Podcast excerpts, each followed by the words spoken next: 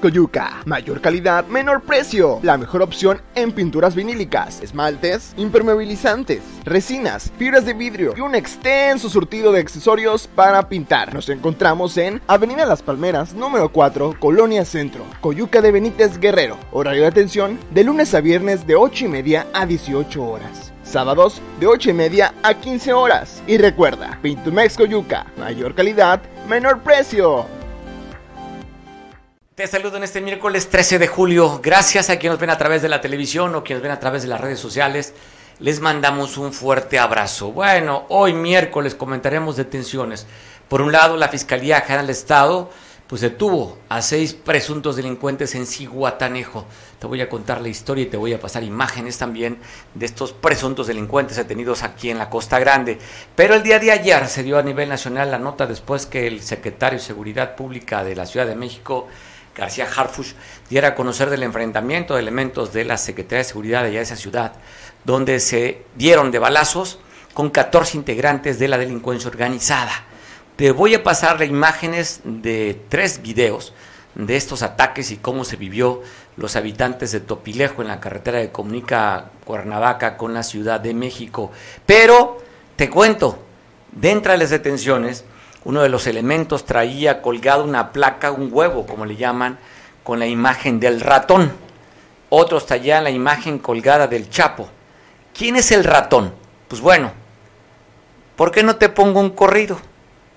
¿Te parece? Para que veas quién es el ratón.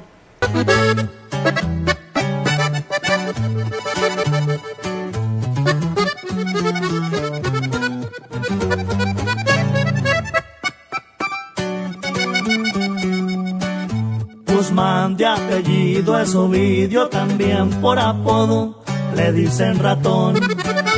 Un jefe con mucho cerebro, un hijo del Chapo, aquel señorón. ¿Se acuerda usted el famoso Culiacanazo? Aquel hijo del Chapo que el gobierno mexicano lo había capturado con orden de extradición, pero en México no existe una de aprehensión contra Ovidio. Ovidio es el ratón y el cuerpo del ratón está esos pues integrantes de la delincuencia organizada que fueron detenidos en, allá en los límites con Morelos y la ciudad capital en Topilejo pues era parte de este grupo. Así es que vamos a ver qué dice el gobierno mexicano sobre esto. Pero cómo la vivieron los habitantes de este lugar de Topilejo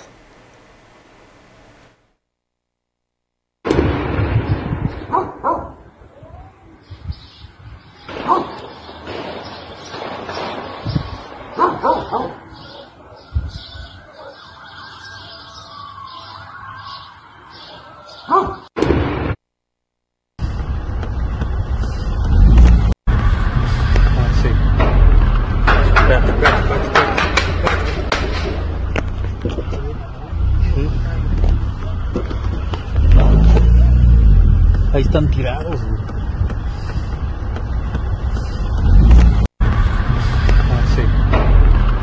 Ah,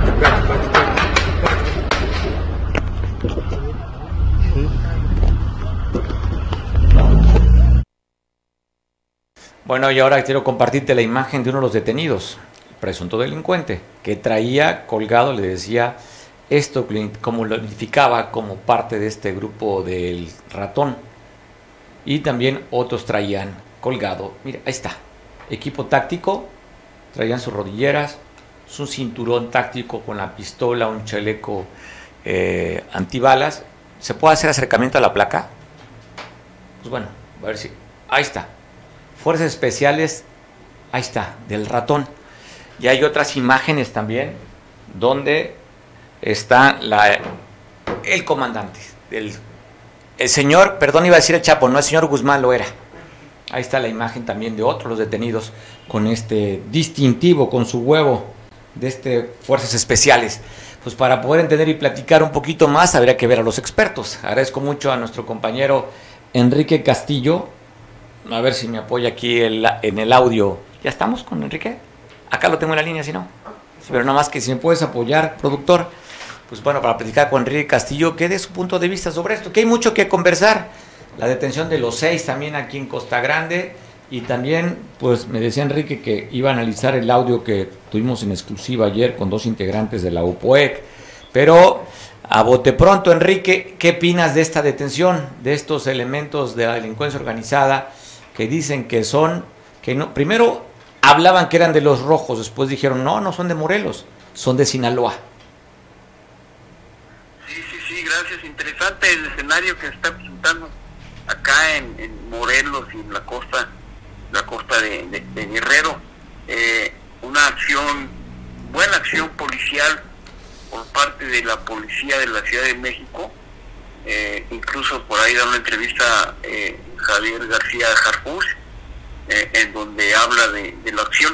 Y ahí le preguntan a él, como bien dices, que si, era, si es el cártel del, sur de Sinaloa, el cártel de Sinaloa. Y, y, García Jarpuz inteligente, eh, dice, sí son de, de, Sinaloa, pero no sabemos si pertenecen o no al grupo que dice. O sea, eh, García García no se atreve a decir qué cartel es, pero sí, como bien dices, el, el, el famoso distintivo, eh, la placa, el huevo que traen ahí con, con, el, con, el, con la caricatura de un ratón, pues realmente da a entender de que se trata de, del hijo de, de, uno de los hijos de, de, el, señor este señor, señor Guzmán lo era, ¿sí? Oye, entonces, que se, complicaría un poquito para el tema de después que lo liberaron a Ovidio y que no existía una orden de aprehensión en México, era una orden de extradición.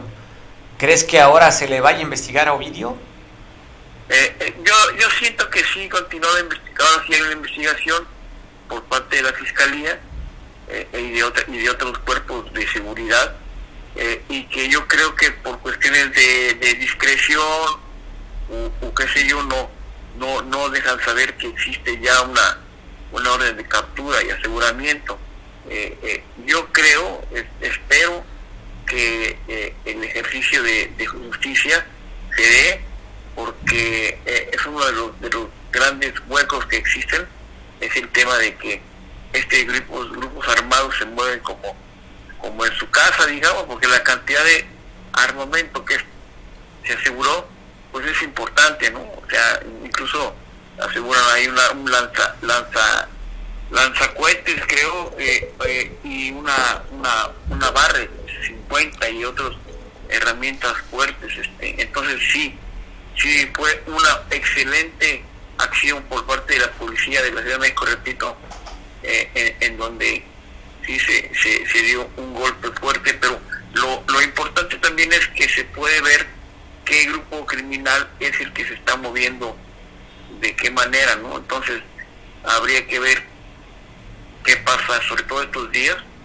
si hay alguna, alguna acción de, de otro grupo para, para, para, pues para hacer saber que están presentes, o si ya fue un golpe tan bien dado que tendrían que reorganizarse, ¿no? Oye, y la otra, Enrique, hablan de 14 detenidos y que libraron a cuatro personas que tenían retenidas. No se sabe si los cuatro eran de las bandas rivales. No han dicho todavía la autoridad. Hablan también del incautamiento de, de 12 armas. Corrijo, 12 cargadores. Hablan de 10 armas, la que tú comentas, eh, un, un calibre 50, un Barrett y también hablan de granadas de fragmentación, 12 granadas de fragmentación, así como chalecos táctiles que estamos viendo en la imagen. Y pues, hay una gran cantidad de municiones y, cargadores, Enrique.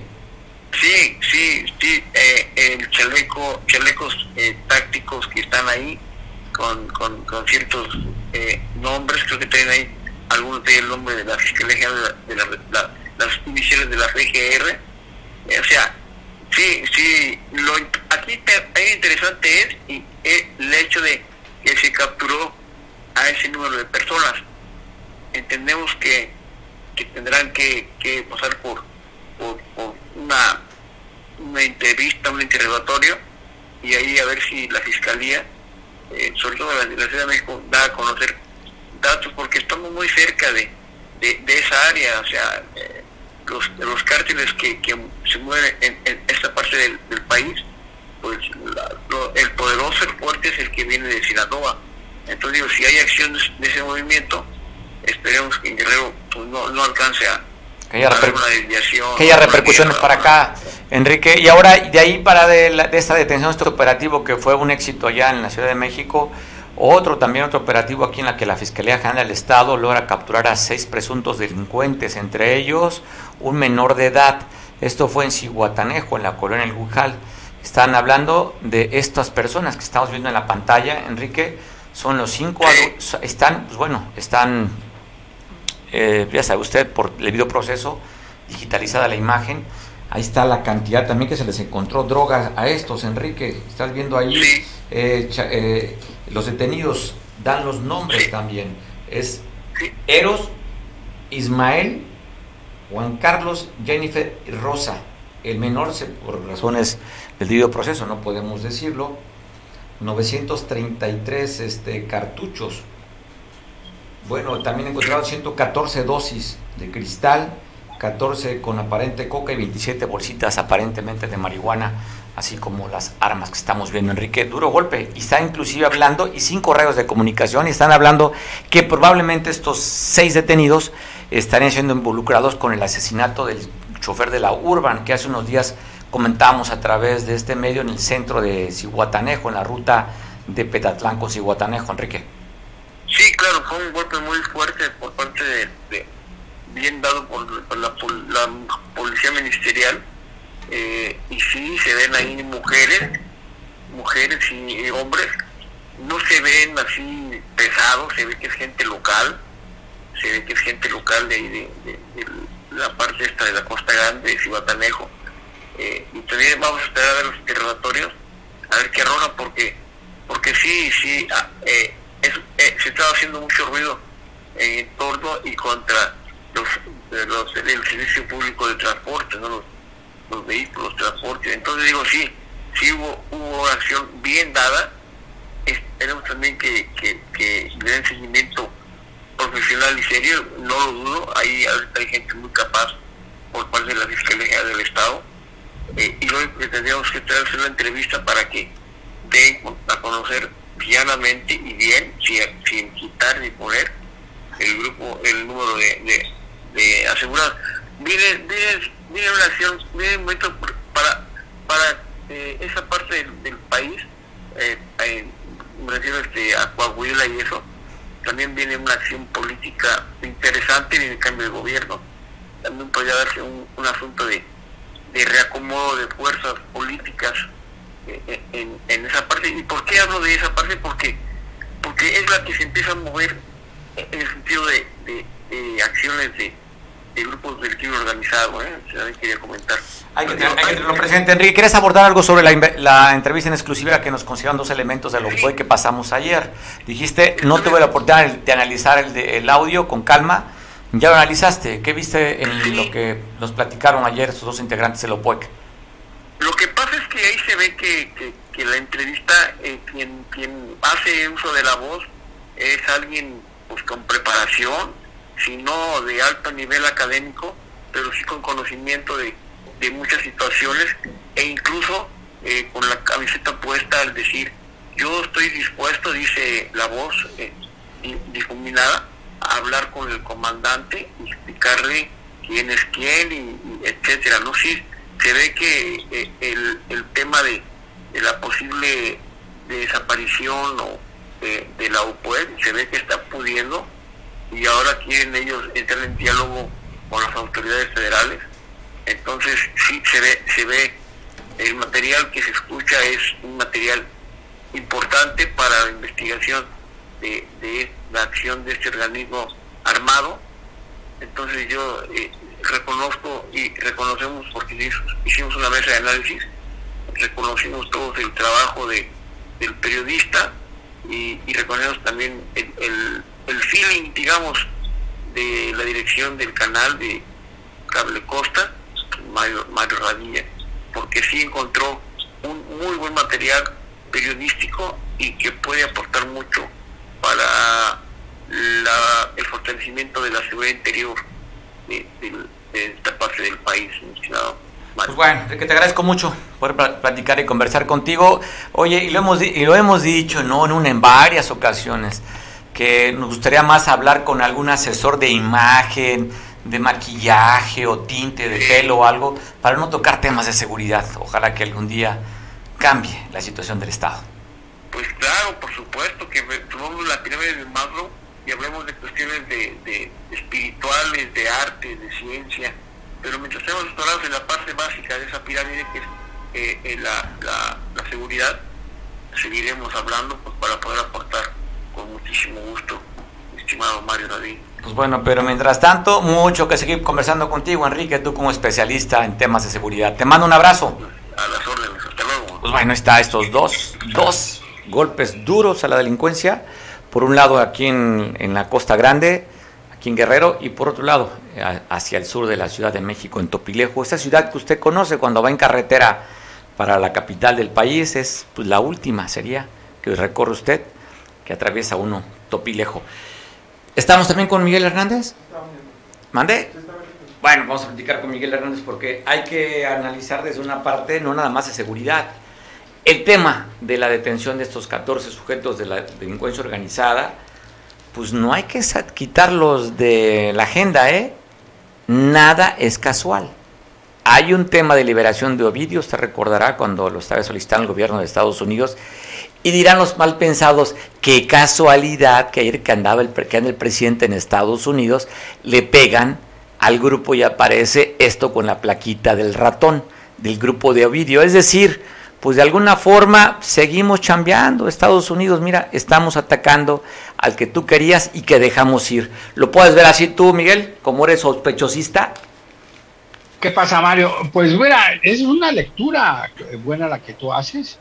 Es una lectura inclusive política, porque, bueno, nada hay casual, no hay casualidades. Si bien aparentemente el hecho de ayer fue por, fortuito, se habla de que primero fue un grupo de inteligencia de estos que están ahora actuando aparentemente bien en la Ciudad de México con este Harfush, que fue jefe policíaco eh, de la Policía Federal y que estuvo inclusive aquí en Guerrero. Oye, oye, también, oye, oye, Miguel, y que estaba en la agenda de Sidronio Casarrubias, el líder, del, el líder de Guerreros Unidos. Exactamente, sigo, se menciona. Con el tema de los, de los desaparecidos, ¿no?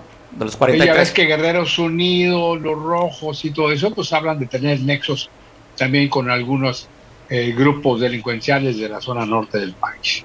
Mira, aquí lo que llama la atención es, en primer lugar, el armamento, Segundo lugar, dos de ellos traían eh, los famosos, en el argot policíaco le llaman huevos, o sea, las, las insignias policíacas que luego se cuelgan algunos elementos de la policía, inclusive policías municipales y estatales, para identificarse, sobre todo si no andan uniformados.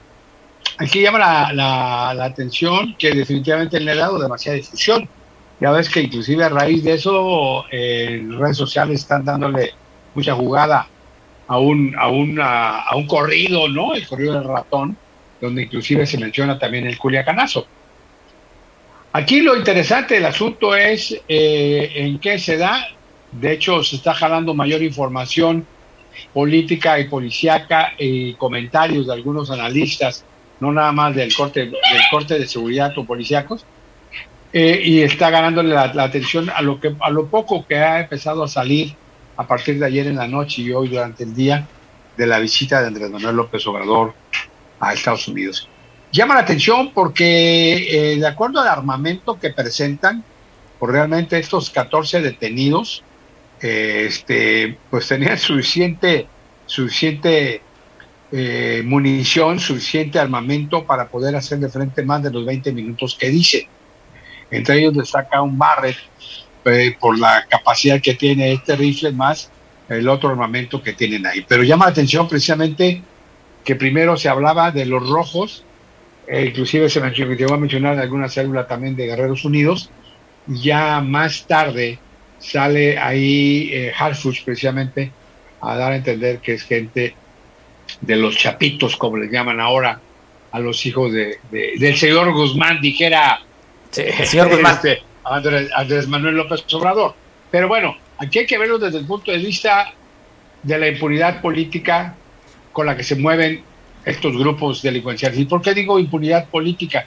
Porque obviamente pues andan como Pedro por su casa y están extendiendo, que digo, no es nada nuevo, lo que sucede es que es la primera vez que en esta parte cercana a México, al Distrito Federal, se menciona eh, una célula de este, de, este, de este grupo. ¿Qué es lo que realmente estaban haciendo? Efectivamente hay o no hay eh, tres o dos o gente que supuestamente estaban secuestradas. cuatro, ¿no? Cuatro tenían retenidos ellos. Habían levantado uno hace algunos días y a estos otros tres ahí, que supone que fue lo que dio origen y se supone que vecinos de esa zona, por ahí de Topilejo, de la entrada eh, sur prácticamente del, del Distrito Federal, pues, o de la Ciudad de México, pues obviamente no, no es muy fácil que pase tanto desapercibido, ¿no? Pero te digo, no es nada nuevo porque ya ves que inclusive en el ataque que tuvo eh, Harfuch se hablaba de otro grupo delincuencial con gran presencia en Jalisco y en Michoacán. De y las cuatro letras, ¿no? del Bajía, las cuatro letras que le llaman. Y ahorita, ahorita eh, retoma mucho fuerte y carácter político, precisamente porque ayer también fue tema, antier y ayer se fue el tema de si el gobierno de Estados Unidos iba a volver a reclamar la cuestión del, del Culiacanazo o de la participación para combatir eh, el narcotráfico y en este caso pues sería de ambos lados, ¿no? La cuestión del, tráfico de armas y la cuestión del tráfico ahora del fentanilo que está muy de moda, que obviamente pareciera ser que es algo que está siendo más redituable y con menos problemas para el tráfico y el cruce de las fronteras. Porque digo, el fentanilo pues son pastillitas que van haciendo y que obviamente a lo mejor en un plano hormiga es más fácil que meter toneladas, toneladas o kilos, ¿no? Oye, además, oye, además que no se requiere, oye, además que no se requiere sembrar este amapola, es, un laboratorio donde se fabrican cualquier cantidad de fentanilo. Y es mucho más barato, mucho mayor utilidad y con un gran crecimiento en Estados Unidos. Están reportando que el año pasado murieron más de 103 mil personas por el consumo de fentanilo en Estados Unidos. Así es complicado. Exactamente, exactamente. Y, eso, y ese, ese, esa ahora conlleva muchas situaciones porque se necesita tener este eh, material, insumos que normalmente vienen de China, muchos de ellos. Y bueno, las aduanas ahora, aunque militarizadas, parece ser que son una puerta grande para eso, o al menos así se está viendo, ya sea por introducción legal y luego pasa de manera ilegal al mercado negro o introducción ilegal, ¿no? Ya ves que tenemos todo el, Pacífico y también parte del, Golfo de México, eh, eh, la cuestión de las aduanas, pues son puertas abiertas para muchas cosas.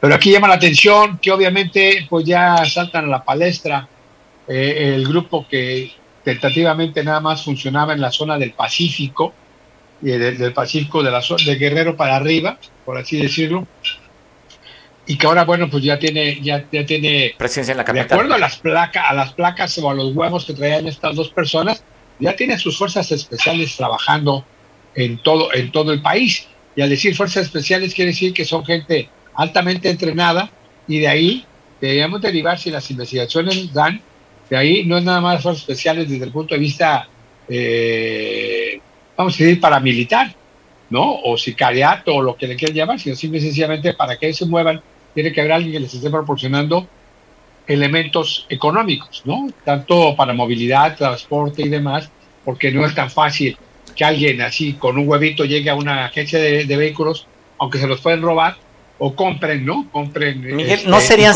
oye, Miguel, pensando mal, ¿no serían sembrados también esos huevitos? Pues obviamente podría ser. yo, bueno, si un, si un influencer, youtubero, cierra un puente en Jalisco para hacer un TikTok, pues ¿qué puedes esperar? ¿Qué puedes esperar de otra situación? Y, digo, y coincidentemente con el viaje a Estados Unidos, ¿no? Digo, todo puede suceder, ¿no? Aquí, todo, puede suceder. aquí, la, aquí la situación es que lo único que queda claro es que la justicia, la justicia está siendo atropellada por la autoridad de la manera tan libre en la que el crimen organizado, sea cual este sea, o del grupo que quieran llamarle, se mueve, trabaja, actúa y aterroriza a México y a los mexicanos. Te mando un abrazo, Enrique. Digo, Miguel, gracias por participar en un tema que me parecía a mí que tenías que tocarlo tú, porque hay un asunto de interés más allá de la seguridad y que tú, pues, con esta visión que tienes, y será, más de interés político de aquí en adelante. Eh, sin duda, ya vamos a empezar con las la madre de todas las elecciones para el próximo año, que sería la gobernatura del Estado de México. y este, ¿Qué? Este, ¿Te vas a sacar algún audio de Alito o qué? No, Coahuila, Coahuila, de acuerdo a Massive Color, obviamente eh, la alianza lleva cuatro puntos arriba ahorita, cuatro puntos arriba de Morena. No, pero más el Coller no le creo yo, hombre. Bueno, no, bueno. No, no, ahí va a quedar el, ahí va a quedar el, pues, el, el- el coahuilense, pero con cariño y con amor a, a la costa grande ya de Tecpan de Galeana. Eh, Bueno, vamos a ver. Vamos a esperar. Vamos porque ahí. este tipo de este tipo de situaciones de que estamos viendo de lo que tú mencionas ahorita van a empezar a resultar también a participar en la cuestión de la política. Pues ya. Porque también también coincide que en Estados Unidos es el momento político. Pues bueno, momento político. Te agradezco mucho, Miguel. Te mando un abrazo. Saludos. Saludos, pues bueno, seguimos hablando sobre el tema de seguridad aquí. Te comento también otra nota que vale la pena, a ver qué seguimiento se le da, porque se encontró un cuerpo abandonado sobre el viaducto Metlapil, allá por la caseta, el, ese viaducto que comunica la zona diamante con la caseta de la venta, ahí donde cerca está la caseta donde usted paga la mitad, bueno, casi iniciando, fue encontrado este cuerpo, pero mire, pues dices, un muerto en Acapulco no llama la atención, pues digo, ese todos los días. Pero cuando el asesinado trae chaleco táctico y botas tácticas, recibe dos impactos de bala en la cabeza y fue abandonado ahí, tiene un cargador a un lado, pues habla que este señor andaba metido en actividades de delincuencia organizada. Así fue abandonado este hombre que calculan que tiene aproximada aproximadamente 25 años que se recibiría, recibiría dos impactos de bala en la cabeza y que fue abandonado en el viaducto Metlapil el día de ayer. Está la imagen y sí, yo creo que valdría la pena a ver si, hay alguna información adicional pues para seguir comentando por pues cómo se da este asesinato con esta persona que andaba en trabajo operativo. De acuerdo de acuerdo a cómo andaba vestido. Yo creo que no sales a otro lado sino con tu traje táctico, si no andas en alguna operación. Es como el ganadero que se va con sus botas y su- sus arreglos para trabajar. Igual él andaba en su actividad y tendría que traer sus propios arreglos de la misma actividad. Y en Ometepec, allá en la Costa Chica, en el Bello Nido, oiga, ha incrementado ¿no? el número de muertos en Ometepec, ¿no, productor? Ya tenemos ditas, ¿no? O sea, si es Acapulco, es Chilpancingo, es Iguala y Ometepec. Hemos estado documentando a través de eh, información de que ha habido asesinatos. Hoy nuevamente tengo que comentar de dos asesinatos en Ometepec, en dos hechos diferentes. Uno de ellos, un joven que había sido exagente de tránsito municipal, que fue cesado, pues bueno, fue encontrado muerto. Tenía 24 horas que lo habían reportado como desaparecido, al que está usted viendo en la imagen. Eh, recibió un im- im- impactos de bala en la cabeza. Héctor, joven, ¿eh? Fue después de ver, este, lo habían, habían dado las autoridades como desaparecido, fue encontrado con impactos de bala en la cabeza, asesinado. O sea, la imagen de este exagente de la policía, de allá, de exagente de tránsito municipal, que fue asesinado. También en el, en el barrio de las dos pilas, en la comunidad de Guadalupe, otra persona también encontrada asesinada allá en Ometepec. Estamos viendo la imagen de este joven, pues de 37 años, joven, todavía joven, de, oficio albañil, que fue asesinado allá en el Bello Nido. Y en Tixla, mire, un, trans- un trabajador del transporte público en una urban, también lo asesinaron. Ahí fue a navajazos. Ese es el lugar en el que quedó muerto este trabajador del volante en el barrio San Lucas, quien tenía 22 años y respondía al nombre de Gerardo, pues fue asesinado, perdón, corrijo, le da 30 años, el, este lugar donde fue muerto en la urba número 34, en el barrio de San Lucas, allá en Tixla. La ruta era el centro al barrio de San Antonio, donde él manejaba, donde conducía esta urban allá en Tixla, en la, en la céntrica ciudad de Tixla. Ahí fue asesinado con una navaja, a dagazos, como dicen, lo asesinaron a, a este joven conductor. Y te hablo que también, fíjese esta, esta imagen que usted va a ver, está, está difuminada la cara, ¿verdad? Los ojos, ¿sí? Del que encontraron colgado ahí, amarrado. Sí, bueno, vamos a pasar esta imagen porque ya la gente está cansada de que sigan extorsionando, asaltando y robando. Este señor fue lo, lo dejaron así como Santo Cristo, le metieron una golpiza, fue ahí pegado ahí con la cinta canela como crucificado y le pusieron ahí bola de rateros. Dice que él venía de Alpuyeca en una combi, que llegaron cuatro sujetos armados, lo levantaron, le metieron una golpiza y lo mandaron al hospital. Dijo que no iba a levantar ninguna denuncia, que solamente pues tenía por su vida. Y pues ahí está, mire, donde la gente ya cansada, pues le da su tate quieto al que aparentemente era un delincuente que le ponen pues toda esta ensarta. No sé si él trabajaba o hacía todo esto, pero ahí están diciendo que se respeta y que van a hacer justicia a aquellos que anden infringiendo la ley en Alpuyeca. Y están reportando de último momento, cerca de la una de la tarde, un ataque a balazos a un trabajador. No tenemos imagen todavía. Están llegando a la redacción. Un trabajador, al parecer, de saneamiento básico que recibirá impactos de bala en la colonia Cuauhtémoc, en la calle 9, casi esquina con Avenida Ejido. Eso acaba de casi de suceder. Pero bueno, mañana te tengo más información respecto a esto. Pero los primeros reportes, atacado a balazos un trabajador de saneamiento básico de aquí de Acapulco. Mañana te amplio la información, estamos buscando si en el transcurso de lo que va el noticiero podamos platicar contigo. Y fíjese que un conductor venía en un Ford Figo, muy cerca de la caseta de Palo Blanco. Lamentablemente una lamentablemente, mecánicamente, se prendió su unidad y quedó pues parte casi calcinada. Afortunadamente no se reportan más que solamente daños y no daños a la integridad del conductor o pasajeros que venían en esta unidad. Ah, hablan que gracias a la intervención de la Guardia Nacional pudieron sofocar el fuego y no se extinguiera más a la unidad particular, donde reportan que en Ciudad Renacimiento, ahí civiles armados habían rociado gasolina en la madrugada a un vehículo del transporte pesado, este vehículo transportaba este, material y equipo para impermeabilizar, pues llegaron con recipientes y depósitos de combustible, rociaron y le prendieron fuego a esta unidad pesada aquí en Ciudad Renacimiento.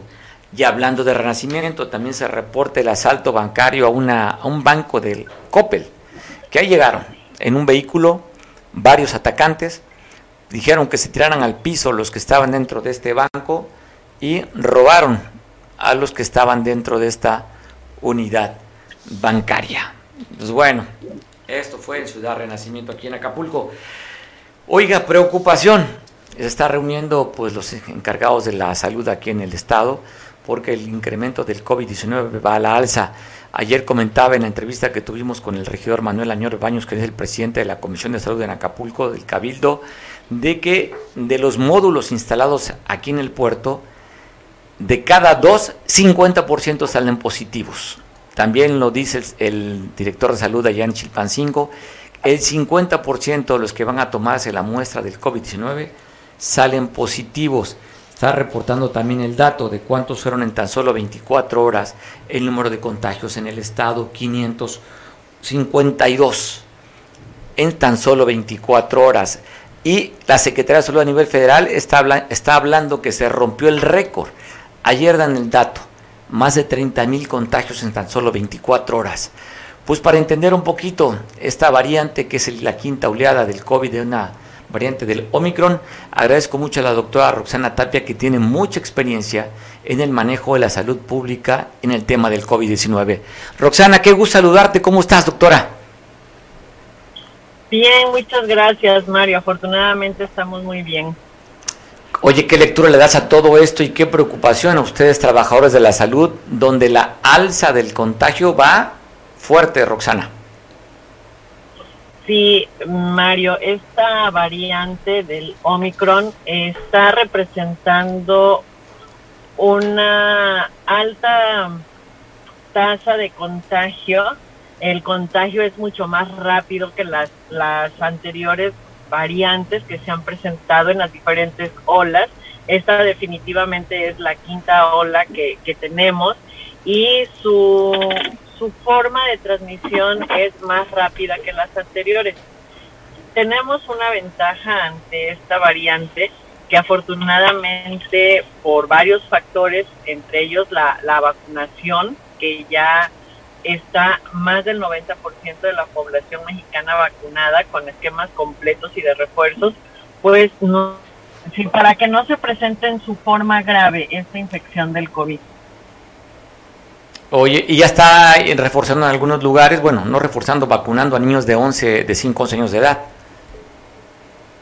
Sí, así es. Eh, ya entraron a la plataforma, ya se, ya se liberó esta, esta manera de, de proteger también a esta población de estas edades. Y, y pues mm, nosotros debemos de seguir cuidándonos. Sí te hago un comentario que eh, vemos a, ciertos ciertas personas que trabajamos también en hospitales y en otras áreas de la salud, eh, analizamos que está un poco descuidado el tema de la prevención porque no hemos visto muchas acciones, desafortunadamente, por parte de, de las autoridades, ya sea municipales, estatales, y, y, se han relajado mucho las medidas de, de cuidado. Mm, ya ahorita cuando alguien da positivo en los trabajos se les dan cinco días, cuando mucho siete de, de incapacidad y pues no todas las personas se, desafortunadamente se recuperan tan rápido, sus periodos de contagio pueden ser más y, y esto pues dificulta eh, el tener control de la, de la pandemia y los contagios se dan pues en, en los trabajos, en el transporte, eh, no he visto esos cuidados que se tenían hace poco tiempo y esto también se debe a, bueno, esto ocasiona que el número de personas eh, pues sea mucho mayor. Roxana, recuerdo cuando llegaron la etapa que te tocó de alguna manera estar muy metido en este asunto, había módulos donde te sanitizaban, recorrían los taxis, estaban, daban cubrebocas, en fin, había una campaña permanente y constante para el tema de la prevención. Hoy simplemente no existe ¿eh? y eso lo hacía el gobierno municipal. Así es, estuvimos muy entregados al tema de la prevención y fíjate que, que no quiero ser alarmista, no es, no es mi, mi propósito, pero sí hay otro tema que a mí me está preocupando mucho porque también trabajo en un hospital general y estamos teniendo una gran cantidad de pacientes con dengue grave. Entonces, tampoco veo acciones, hago un llamado a nuestras autoridades que se pongan las pilas, porque esto podría parecer difícil, pero si todos tenemos la voluntad se puede. Y, y una vez que se diagnostica un dengue, pues tenemos que hacer los cercos epidemiológicos. Tenemos la quinta ola, ya está la quinta ola del COVID, y tenemos el dengue mm, yo no recuerdo que en años cercanos hayamos tenido tan esta temporada de lluvia tan fuerte como la que tenemos y vamos a tener un, un problema si no se ataca de fondo este con el COVID y con el dengue grave. La verdad, eh, el llamado también es para los, los cuidadores de los ancianos, de los niños, inclusive gente joven que no tiene comorbilidades, está presentando grandes dificultades por, por el dengue tenemos que, tener mucha precaución en las casas y, fumigar sobre todo. Oye, Roxana, no, había escuchado eso, ¿eh? O sea, el tema que fuera de preocupación y alarma, como tú lo dices, ningún medio inclusive lo hemos consignado, en lo que tú comentas sobre el dengue grave, y no vemos tampoco ni campañas de descacharrización, no vemos en medios de comunicación haciendo a la conciencia abatizar, fumigar, no lo hay, Roxana, o sea, no existe pues una política de salud municipal en el que nos diga cuando menos, ojo, tengan cuidado. Pues tenemos que, que, ser realistas, vivimos en, una, en un puerto donde el dengue es una situación endémica y aquí siempre hay dengue, pero ahorita se está presentando y te lo digo con conocimiento de causa, trabajo en un hospital, estamos teniendo dengue grave en niños, en personas jóvenes y pues esto puede ocasionar doble alerta sanitaria. Pues bueno, si nos aventamos casi ocho meses de alerta sanitaria porque no recogían la basura, eh, tenemos un municipio indolente, insensible y perdido en otros casos y en otros temas, y no en la procuración de los servicios, agua potable, que ya anunció que no va a haber agua, problema de bacheo, problema de iluminación y de salud, pues tú estás reportando el incremento del dengue grave y no hay nada, ninguna campaña, Roxana.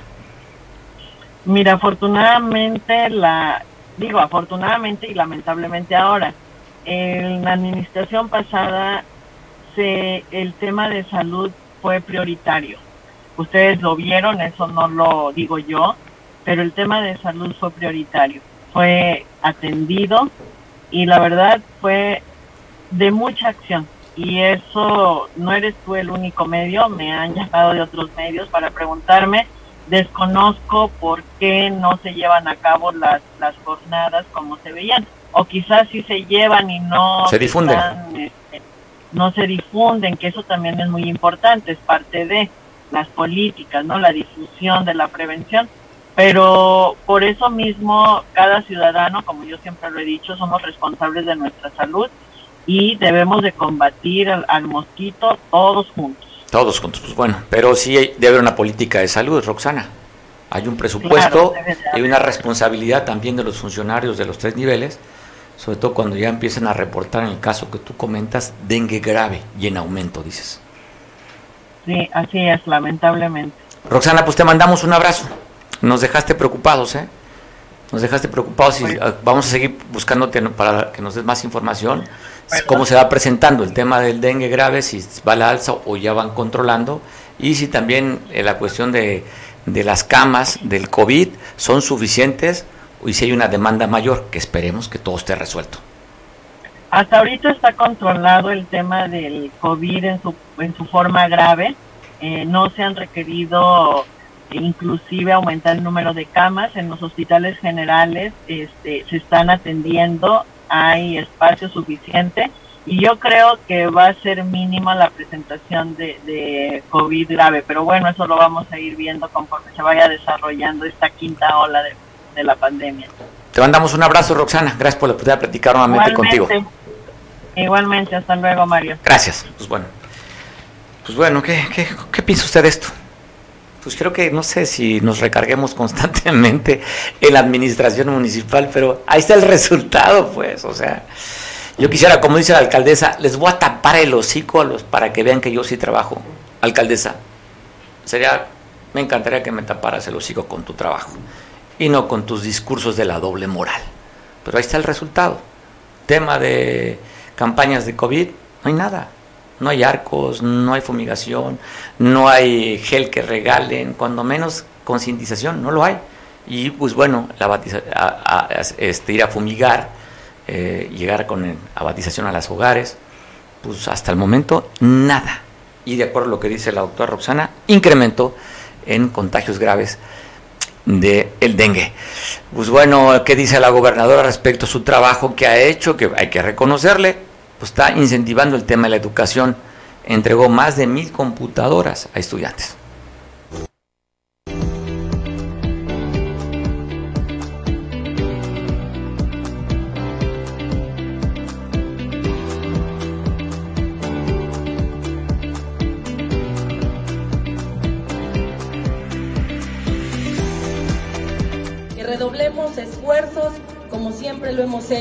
Para que en esta segunda parte de nuestro primer año de gobierno podamos continuar dando resultados a las familias guerrerenses. Vamos a seguir juntas y juntos trabajando por la transformación de nuestro Estado.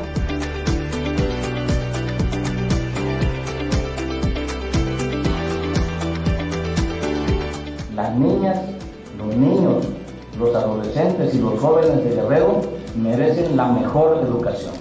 Y es por eso que este evento tiene esa gran trascendencia porque contribuye precisamente a dotar de las herramientas tecnológicas a ustedes, jóvenes que van a ser los maestros de las generaciones de niños y niñas en Guerrero.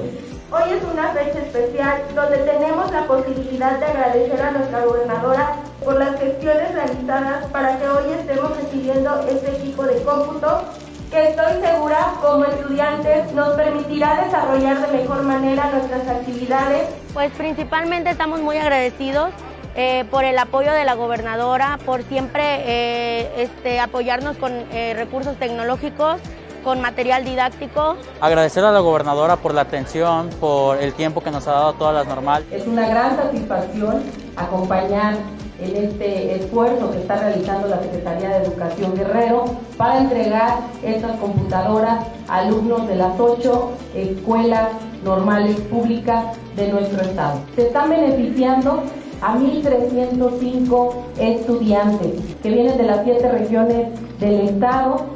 Las escuelas normales definitivamente son un mecanismo del Estado para garantizar el derecho a todas y a todos de tener una educación con calidad, una educación incluyente y democrática.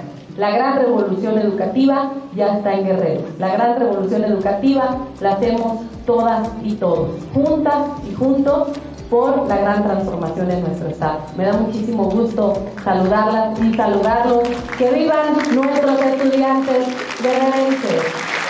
Y que viva Guerrero. Oiga, productora, ayer no festejamos o ni felicitamos a los abogados, ¿verdad? Pues bueno, y en casa tengo uno. Felicidades al abogado que tengo en casa. Abrazo fuerte para ti.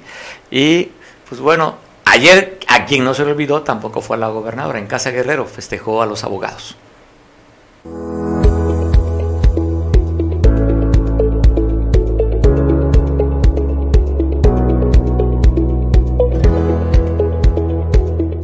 Soy y estoy orgulloso de ser abogado litigante y tener más de 38 años de ejercicio profesional.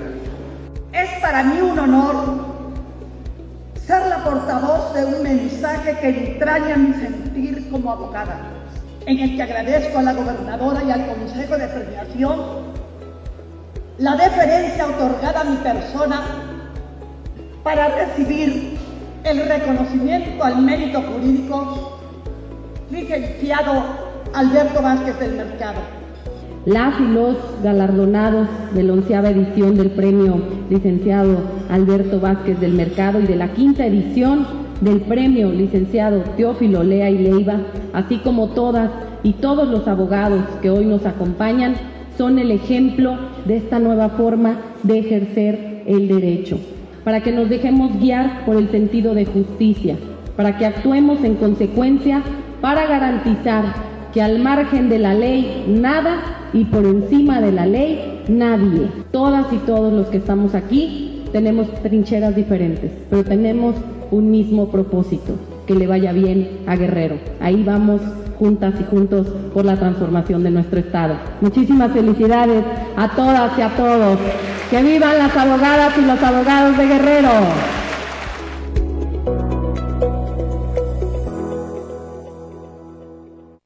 Bueno, ¿qué, se, no, ¿qué nos espera en, la temporada de lluvia? A las 24 horas, ¿cómo se va a presentar?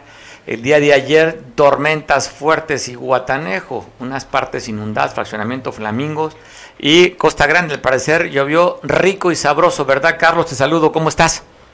Buenas tardes, señor Rodríguez. Efectivamente, en la Costa Grande, el promedio que tenemos de precipitaciones fue de 60 milímetros para arriba, señor. ¿Es alto eso?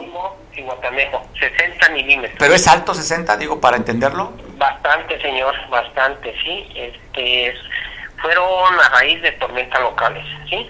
Todo lo que se está dando ahorita es por, ocasionado por tormentas locales, tormentas que se forman eh, en tiempos cortos, se concentran las nubes y caen así de manera esporádica, muy rápido, ¿sí? Este, como usted dice, en Acapulco llovió la Diana y en las partes de Caleta no llovió. Una tormenta local es una dimensión de nubes muy pequeña, ¿sí? Pero que caen en un solo en, un solo espacio, pues, ¿sí? Chilpancingo está lloviendo a veces en Jacarandas y en lo que es la entrada, pues no está lloviendo. Entonces, esas son tormentas locales, son cúmulos de nubes muy pequeñas que se precipitan en un solo espacio reducido, ¿sí? En la costa grande sí llovió bastante, aproximadamente como esto de las 6 de la tarde hasta las 5 o 6 de la mañana, señor. Es lo que reportan en San Jerónimo también, lluvias hasta las poco después Sí. de las 4 de la mañana, que estuvo de la lloviendo mañana bastante y fuerte. fueron 60 milímetros el reporte que tenemos de Benito Juárez, señor. Sí, se llovió igual que en Cihuatanejo entonces. Sí, sí, señor, en Cihuatanejo se encharcaron las calles, se tapó el drenaje, eh, fueron encharcamientos o inundaciones someras. ¿sí? Por la falta de capacidad de drenaje, pues se taponó. Se taponó. Pero En Coyuca, ¿qué tal estuvo la lluvia, Carlos? en Coyuca estuvo moderada, desde las 5 de la tarde, eh, sin ningún problema, señor. Oye, ¿qué nos esperan para las próximas 24 horas? Eh, tenemos una zona de baja presión en el estado de Chiapas, en la desembocadura del río Suchiate, en donde se forma.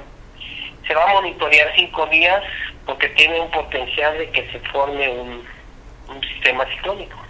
De aquí a al, al lunes, señor. Esperemos que su trayectoria sea sinuosa, igual que las otras trayectorias, hacia el noroeste, que sería hacia el mar, señor. Es la trayectoria que nos está presentando en las imágenes que les mandé hace unos momentos, señor. Oye, Carlos, antes el lenguaje era el ciclón, recuerdo en los años 60 que hablaban del Tara, el Viula, hablaban de ciclones, no de huracanes. ¿Cuál es la diferencia? Eh, más que nada la velocidad del viento, señor. ¿sí? Primero es un este una zona de, de zona de inestabilidad, de ahí viene un sistema de baja presión, de ahí viene una depresión, de ahí viene una tormenta tropical, un ciclón y huracán. Y el huracán tiene una escala de Simpson que se divide en categoría 1, 2 y 3, según la velocidad del viento. La diferencia del cambio del nombre de estos sistemas es la velocidad del viento, señor. Eh, una depresión tropical estamos hablando 30 40 kilómetros por hora.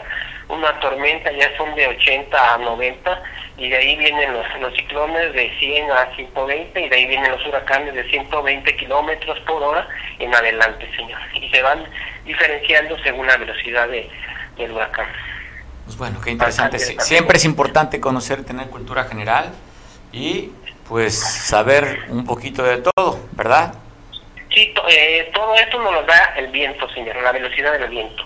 Acuérdese que no es la precipitación, sino el viento nos da el nombre de los cambios del sistema de ciclónico, señor. ¿sí? Carlos, ¿qué esperamos las próximas 24 horas? Lluvias, señor, lluvias, este, estamos en temporada de lluvias. Eh, ¿A qué horas? Eh, nos están pronosticando que va a ser posterior a la tarde y noche, señor. Como en Acapulco ya vio que empezó en la tarde, tardecita noche, aquí empezó como eso de las 5 de la tarde y dejó de llover hasta la madrugada, señor. Sí, lo que tú comentabas, ¿no? Que son estas, este, las lluvias del día de ayer son, abarca una región ajá, pequeña, pues yo iba sobre la costera a la altura de la Diana, lloviendo fuertísimo y llegando allá a la zona de las brisas, donde está el puente ahí de Guitarrón, nada. Hasta ahí fuerte y del otro lado seco. Sí, así son tormentas locales, son pequeños cúmulos de nubes, nomás que se acumulan, se concentran, se saturan de agua y precipitan. Es eso nomás. Bueno, Carlos, estaremos al pendiente con las recomendaciones que todos los días nos da. Buen provecho. Sí, señor.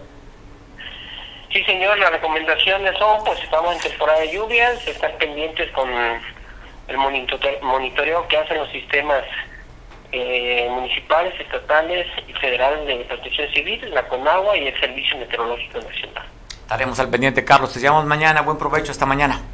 Igualmente, señor, buen provecho. Estamos pendientes. Buenas tardes. Buenas tardes. Bueno, el 75 Batallón de Infantería allá en Petatlán dice que ya están listísimos, de acuerdo a la instrucción que les ha dado el secretario de la Defensa Nacional y el comandante de la novena región militar para que estén aplicados en el plan DN3. Este 75 Batallón que estarían cuidando y salvaguardando las vidas y los bienes de los municipios de Cihuatanejo y de Petatlán. Pues bueno, está instalados. Oiga, circula una foto en un medio de circular, circula una foto en un medio. Ay, caramba. No sabes cómo siempre, siempre estoy leyendo el teleprompter para no hacer tonterías en el lenguaje. Pero bueno, qué bueno que me di cuenta. Este pasa demasiado rápido el teleprompter, a ver si le bajan un poquito a la velocidad, porque no leo tan rápido. Pues bueno, le decía, de lo que me logré aprender del teleprompter es que en un medio de circulación estatal publicaron esta foto de una playa. ¿Cuándo fue ayer? ¿Sí? y se recuerda usted que decían que en la temporada hace unos días que las playas de Acapulco no estaban, eran aptas para la recreación. Recuerdo que aquí nos dijo la doctora Roxana, ¿verdad, productor? Que dicen espérense que vengan las lluvias. Toda la sedimentación que existe en los, en los canales va a bajar y que chequen después a ver cómo están las playas de contaminadas. Esta foto circula y ahí está, pues aguas, pues no son de lluvia. No, no alcanzamos a percibir el olor, ¿verdad, productor? ¿Tú la percibes? No, pues qué bueno por los que están comiendo. Bueno, buen provecho, me despido, te veo mañana en punto a las 2 de la tarde, te dejo en compañía de Julián que nos ve por televisión allá en San Marcos. Y ya sabes, si te gusta este comentario, opina, platica, mándanos un saludito. No es 10 de mayo y a veces me hace falta que me la recuerden, ya la tengo, no está, no está aquí en esta presencia, pero física, pero a veces me olvida también. Si, no es que, si me la quieres recordar, me encantaría saberlo. Pásala rico, te veo mañana a las 2.